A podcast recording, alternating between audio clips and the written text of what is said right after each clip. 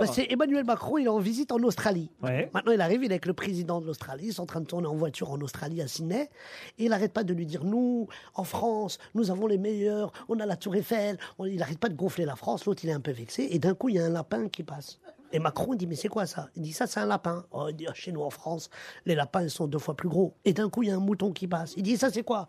Il dit, ça, c'est un mouton ici, chez nous, en Australie. Il dit, ah ben, chez nous, en France, les moutons sont trois fois plus grands. Et là, il y a un kangourou qui passe. Il dit, ça, c'est quoi Tu dis, ah, c'est une petite sauterelle.